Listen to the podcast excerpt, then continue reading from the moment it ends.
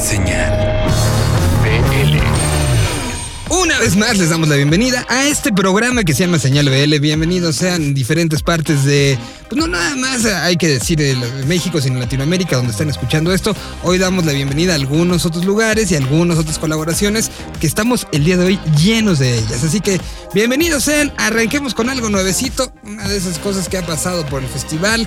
Eh, Vive Latino, que ha pasado por diferentes festivales y que ha pasado por diferentes instancias en eh, Latinoamérica en general. Estamos hablando de una banda, una banda de estas eh, que empezó siendo muy de culto, pero que hace cada vez más un acopio de público interesante y una serie de, de situaciones bien buenas, bien valiosas y bien eh, en pro de la música, de la experimentación y de la esencia de encerrarte en una sala de ensayo o de juntarte con tus amigos para hacer lo que más te gusta.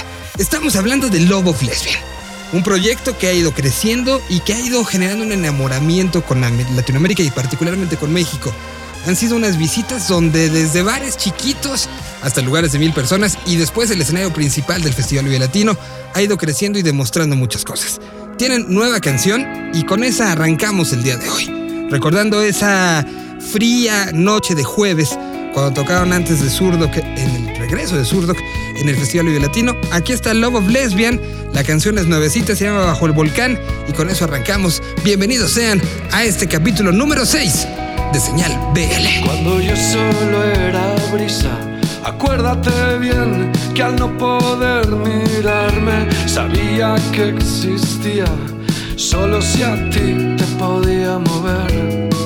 De casi todos mis viajes, de ahí me llevé varias canciones de aire, recuerdos de viajes que mares del trópico adquirí.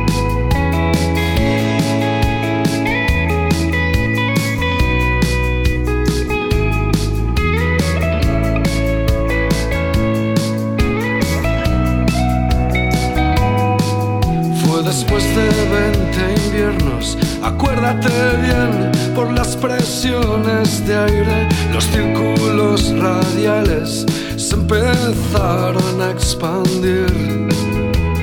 Mientras tanto tú, tú tan anclada en tus raíces, con esfuerzo percibiste que invertí mi dirección y de quien siembra vientos que se dice ya lo sabes. Solo cuando te quebraste, solo entonces me di cuenta,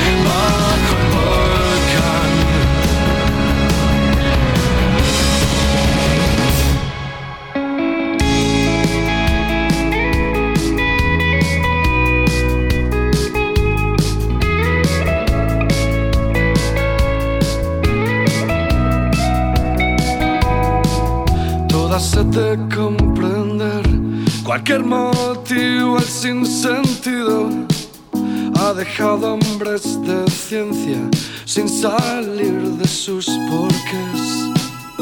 Fenómenos del mal desastres que vienen y van que van que van que van sucediendo sin aviso fiable o preventiva medición. Tu tierra antes tu lava se llenó. Cerramos aeropuertos, desviamos los aviones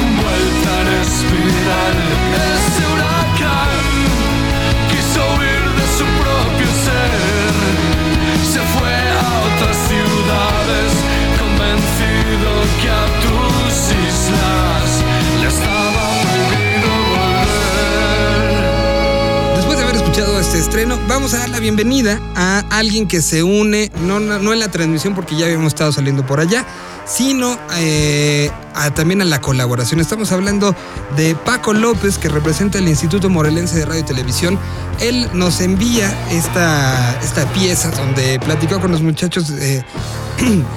esta pieza donde nos presenta a Ampersand, un proyecto de esa zona muy particular de nuestro país que es Morelos. Así que Paco López, bienvenido. Aquí está Ampersand. Saludos a toda la comunidad que hace posible Señal BL. Yo soy Paco López y les mando un fuerte abrazo gerciano desde el 102.9 La Radio de Morelos, 100.5 FM Jojutla, 90.9 Yautepec, 1390 AM en Cuautla, emisoras del Instituto Morelense de Radio y Televisión. En esta primera entrega les comparto la experiencia musical de una de las propuestas más interesantes de la escena musical independiente en México. Se trata de Ampersand. Nativos de la Perla Tapatía y radicados actualmente en la Ciudad de México, Ampersand tiene dos discos de un disco en vivo, así como un DVD. Ellos fueron la banda invitada al concierto de Carla Morrison en el Teatro Metropolitan, además de ser incluidos en el cartel del Festival Vive Latino 2016. Actualmente se encuentran de gira en Sudamérica y aquí en exclusiva para Señal BL les compartimos esta charla con Kevin y Sindu, integrantes de Ampersand. Estamos muy contentos de realizar por primera vez esta gira por acá en el sur de América. Iniciando en Uruguay, eh, nos presentamos en La Pedrera, nos presentamos en La Paloma, nos presentamos en La Serena, esto todo esto en las costas de Rocha y posteriormente nos fuimos a Montevideo donde tuvimos una presentación con David Aguilar que también está de gira por acá por el sur y también Leonel Soto que venimos un poco en, la caravana mexicana haciendo nuestra gira por Sudamérica. Estamos muy felices de estar compartiendo por acá nuestra música, de estar conociendo eh, muchos compositores y muchos músicos y bueno, pues les mandamos un muy grande abrazo para allá, para México, para todos los radioescuchas, desde acá, desde Buenos Aires. Señal BL. Escucharemos el tema Colores, versión acústica grabada en La Serena de Uruguay. Yo quisiera ser un ave, yo quisiera ser el sol. Yo quisiera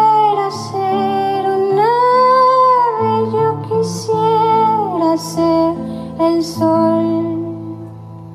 Amarillo es el canario y Rosita mi abuelita. Amarillo es el canario y Rosita mi abuelita. Quedaría la vida misma por tener otro color.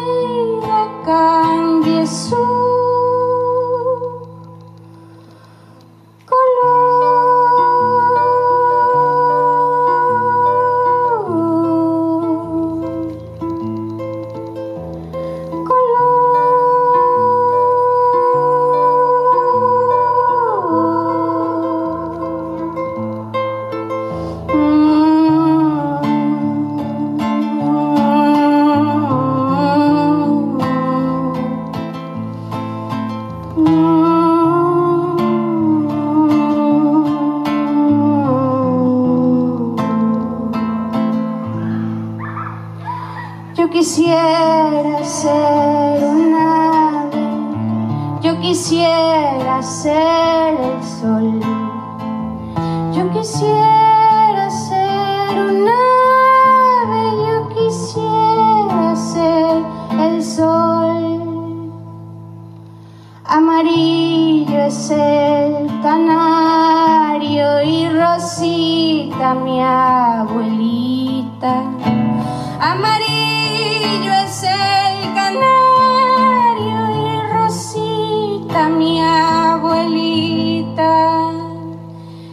Quedaría la vida misma por tener otro color.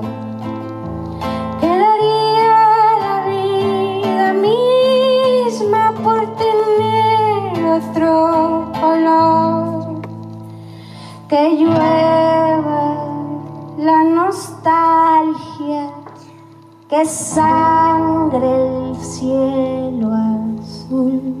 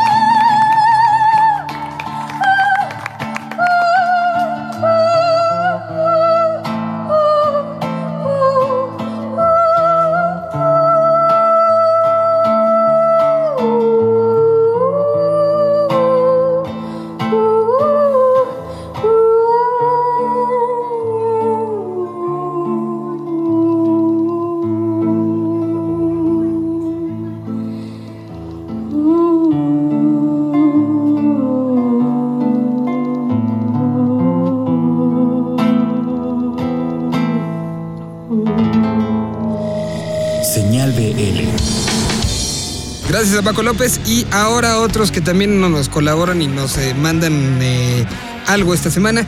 Estamos hablando de un proyecto radiofónico por internet bien interesante que ha ido luchando, que ha ido creciendo, como varios hay en nuestro país y como varios hay en Latinoamérica y como más debería de existir. Proyectos que están creciendo, que están creyendo en la música y que están haciendo cosas. El fin de semana pasado en la Ciudad de México se llevó a cabo una especie de fiesta diagonal festival, diagonal celebración a la música independiente, organizado por una estación llamada Plop Radio. Bueno, Eric, uno de los líderes de este proyecto, eh, organizador también de todo este asunto, nos platica el día de hoy cómo fue la reacción, cómo fue todo lo que sucedió en torno a esta fiesta que se llamó Primavera Plop Radio, donde varias bandas independientes estuvieron presentándose. Eh, lo rescatable del asunto es que son bandas que están en pleno crecimiento y bandas que están justamente llamando la atención de oídos nuevos. Así que aquí está el reporte de lo que sucedió con, eh, entre otras bandas, O Tortuga, de quienes escucharemos canción. Esto es la colaboración de Eric de Plop Radio. Señal BL. Primavera Plop Radio fue el segundo evento que el blog realiza después de haber celebrado su primer aniversario en el Club Atlántico el año pasado. En esta ocasión recibimos a 12 bandas originarias de Tijuana, Monterrey, Torreón, Guadalajara, Cancún y otras partes de la República Mexicana. Y creo que fue súper interesante porque con más de 700 personas dentro del foro Indie Rocks pudimos no solo disfrutar de estos talentos, sino también demostrar que la gente está interesada en conocer nuevas cosas, en escuchar nuevos talentos y eso fue lo que se demostró. Desde que Chica tomó el escenario a las 5 y media de la tarde, el foro estaba ya casi lleno y para cuando llegaron bandas como Nelson y los Filisteos o Tortuga, Valle Futuro, Jean-Luc, pues bueno, ya estaba, teníamos el, el foro completamente lleno. Entonces creo que se podría considerar que fue un éxito pequeño pero importante para el proyecto.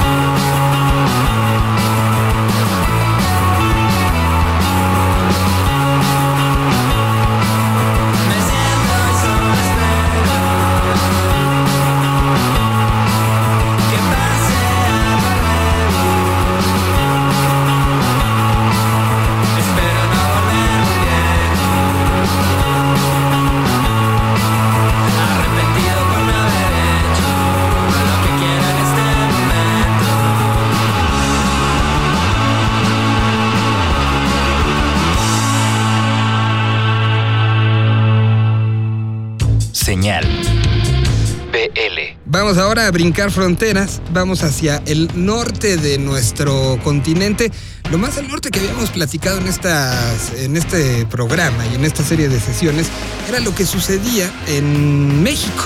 Ahora, gracias a Elena Rodrigo, que nos tiene una entrevista con un personaje de esos que algún día espero pueda tener una, por lo una estatua en algún punto de Los Ángeles en algún punto de California.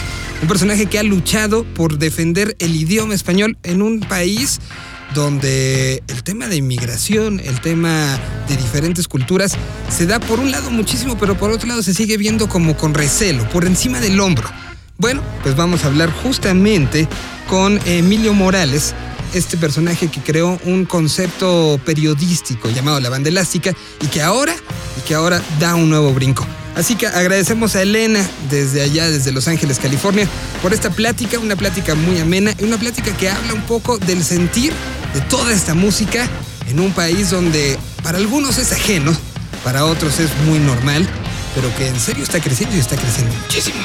Aquí está esta plática con Emilio y regresamos. Señal BL. Hola, ¿qué tal? Soy Elena Rodrigo, reportando para la señal Vive Latino desde Los Ángeles, California. Y estamos platicando con Emilio Morales, quien es ah, fundador y editor de la revista Banda, La Banda Elástica. Es una revista bastante icónica, no sé si es una palabra en español correcta, pero ah, queremos platicar con él y para darles una pequeña introducción de la Banda Elástica, si ha habido un testigo presencial sobre el rock eh, latino en este país, en los Estados Unidos, tanto de las bandas que empezaron a llegar en los noventas como el desarrollo y la creación de eh, toda una nueva escena en Estados Unidos ha sido la revista La Banda Elástica. Emilio, a ver, la primera pregunta que tengo para ti es cómo de ser una revista que en su primer número fue fotocopiado, llegó a ser la revista en los stands de periódicos de casi todo el país. ¿Cómo sucedió ese proceso? Banda Elástica yo creo que nació eh, de alguna manera eh, y ah, históricamente también guardando las proporciones similares a lo que está haciendo ahora esta red de señal Vive Latino, ¿no? Que era una especie de tratar de unir las diferentes escenas que apenas teníamos como que esbozos entonces porque para saber de lo que sucedía en Argentina o en Brasil o en Chile teníamos que esperar una revista o leer un periódico, ¿no? Que tardaba semanas en llegarnos. Y cuando llegamos aquí a Los Ángeles, yo como músico y eh, como diseñador, eh, siempre tuve la inquietud de hacer las cosas por mí mismo, ¿no? Entonces cuando te estaba tocando en una banda, eh, en ese entonces era María Fatal, quería promover las tocadas del grupo. Entonces llamaba a todos los medios establecidos en Los Ángeles y fuera y nadie nos pelaba, nadie nos hacía caso. Y decidí entonces, bueno, pues crear un medio que fuera totalmente do it yourself, hecho por ti mismo. Y entonces generamos esta publicación que era totalmente, o sea, era un, fan, era un fanzine, ¿no? Que tú lo haces escrito en una máquina de escribir. Bueno, en ese entonces eran las primeras computadoras, lo fotocopiabas y era entrevistar a tus propios cuates, gentes de otras bandas, de las mismas bandas locales y después de un par de números por las mismas bandas extranjeras que venían por primera vez al país, como Café Tacuba, Maldita Vecindad, eh, hasta Caifanes, se llevaban un pedacito de, o sea, un bonche de, revistas a otras ciudades. Y curiosamente, un mes después, o sea, que era generalmente lo que tardaba la gente en recibir la revista, escribir una carta y después enviarla por correo, recibíamos cartas de todas partes, de gente que quería colaborar, de gente que quería ayudarnos a distribuir la revista, de gente que quería mandar fotografías, de gente que quería involucrarse de alguna manera, ¿no? Y sentirse parte de una, de una escena. Poco a poco fuimos recibiendo cartas, pero de otras gentes involucradas también en la escena desde otros países. Hace veintipico de años las escenas, las escenas eran muy eh, aisladas de una de otra. ¿no? La, escena española no sabía que existía Latinoamérica. ¿no? Nos llegaba siempre las bandas más comerciales o las bandas más grandes, más conocidas, pero no sabíamos qué estaba sucediendo en el under, ¿no? que era donde nosotros nos, nos movíamos siempre. ¿no? El movimiento de rock latino en este país ha sido como que un proceso de ir aprendiendo conforme se van dando las oportunidades y están enfrente y uno no sabe ni siquiera de dónde viene. Sucedió tan rápido que realmente no, no teníamos manera de, de planear nada, ni siquiera eh, era algo que estábamos haciendo por sola pasión y, y nos encantaba hacerlo. Y de las cosas que mencioné acerca de la banda elástica es de que han sido un testigo presencial de toda esa historia. No solamente presencial, aparte del excelente contenido editorial que tiene la banda elástica y que ha sido ese testigo. También tiene un, un archive, no sé cómo decirlo en español, este, un, archivo. enorme este, visual por la, editora María Madrigal, que ha sido editora y fotógrafa de toda la vida en la banda elástica, excelente. Y eh, pues que esperemos algún día tengamos acceso online a poder ver ese portafolio, pero es, es digno de mencionar que ha sido realmente un contenido Em, impecable. Cuando comenzamos Banda Elástica llamé a Enrique Blanc, que es un amigo también de hace muchísimos años y con quien él, o sea, con él hacía yo un fanzine antes de Banda Elástica y ahí estábamos eh, Enrique Blanc, Octavio Hernández, no ha fallecido recientemente, Omar, eh, que él era el gourmet, él, solamente nos, nos traía comida para que trabajáramos a gusto. Y yo, y con Enrique y Octavio aprendí mucho en el sentido de que cuando tú eres rock and rollero no necesariamente tienes que, que, que ser idiota o menso o la gente tiene la percepción de uno que es así, ¿no? Y ellos decían, no, o sea, nuestra cultura, nuestra cultura joven tenemos que conservarla porque eh, lo hemos visto en el pasado, en México sobre todo, y decían que la cultura mexicana de rock se perdió mucho. En los 60s no hay testimonio, en los 70s toda la generación de Avándaro no hay testimonio, precisamente porque los pocos fanzines o por la poca gente que estaba interesada estaba como que muy llevada por la moda. Entonces 10 años después ya se ve todo eh, dated, ¿no? Ya, ya es como que parte de su tiempo. Y el interés de todo es vamos a hacer algo que dentro de 50 años, ¿no? La gente que quiera leer sobre lo que hicimos nosotros, en nuestras vidas de jóvenes lo pueden leer y lo entiendan. Que se vea bien y que se lea bien. Y eso seguimos haciendo todavía. Señal. BL.